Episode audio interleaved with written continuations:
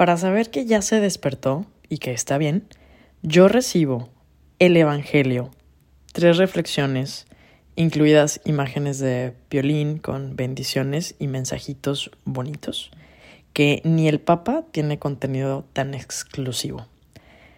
Al principio, hace unos años, cuando recién empezaba WhatsApp, ella aprendió a usar los mensajes de voz. Y a cada nieto y a cada personaje de la familia nos mandaba un mensaje personalizado con los buenos días y un recadito de amor. Cuando aprendió que lo podía hacer masivamente para todos sus grupos de WhatsApp, ahora es un mensaje general, pero igualmente distribuido con mucho amor. La doctorcita. Mi abuela se fue a ciudades más grandes y lejos de donde creció.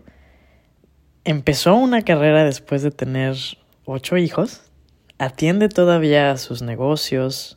Aprendió a manejar después de que falleció mi abuelo. Y vaya que casi se hizo conductora de pista de Fórmula 1 porque las carreteras de los alrededores no les veía ni el polvo. Manda WhatsApp sin falta para que le lleve para que le llegue el Evangelio digital y el piolín con bendiciones a cada uno de sus círculos sociales. Y en su tiempo aprendió a usar la computadora e incluso les tenía una en su casa para jugar videojuegos y hacer la tarea en Encarta. También se hizo amiga de Facebook y del tío Netflix. Su pozole es un manjar. Su casa de múltiples patios no tiene rincón sin flores o pajaritos. Los pericos fueron un clásico ambientador de los pasillos con su frasecita de Doctora, ¿te quieres dormir? que solo ella entendía y solo ella, le respondía en, sus tonos y en sus lenguajes. Eh, y ella cambió de sol a sombra, atendiendo pacientes en su casa, iba los domingos a dar consultas en los pueblitos de, de alrededor y le encanta ver las novelas para cerrar su día. Y si alguien le llama por teléfono a esas horas, a reserva de que sea una emergencia, le, le irá contestando a cada frase, ándale pues, ándale pues.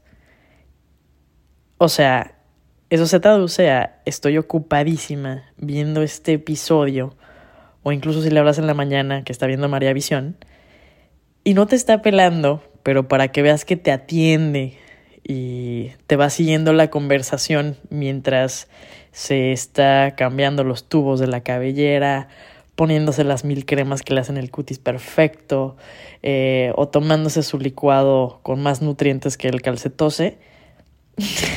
Todos sabemos que un ándale pues, en su idioma lo que quiere decir es pajaritos a volar. Qué bueno que llegaron, pero qué bueno que ya se quieren ir, ¿no? O qué más me vas a contar porque ando medio ocupada, pero no te quiero cortar la llamada.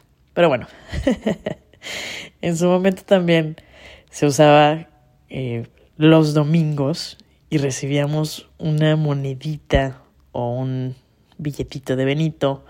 Eh, todos los primos que íbamos y la visitábamos, o sea, visitábamos a los abuelos, y los sábados era de ir a comer a su casa y juntarnos en el último comedor del último patio, eh, a comer de postre nieve Bing con Coca-Cola, obviamente de envase retornable.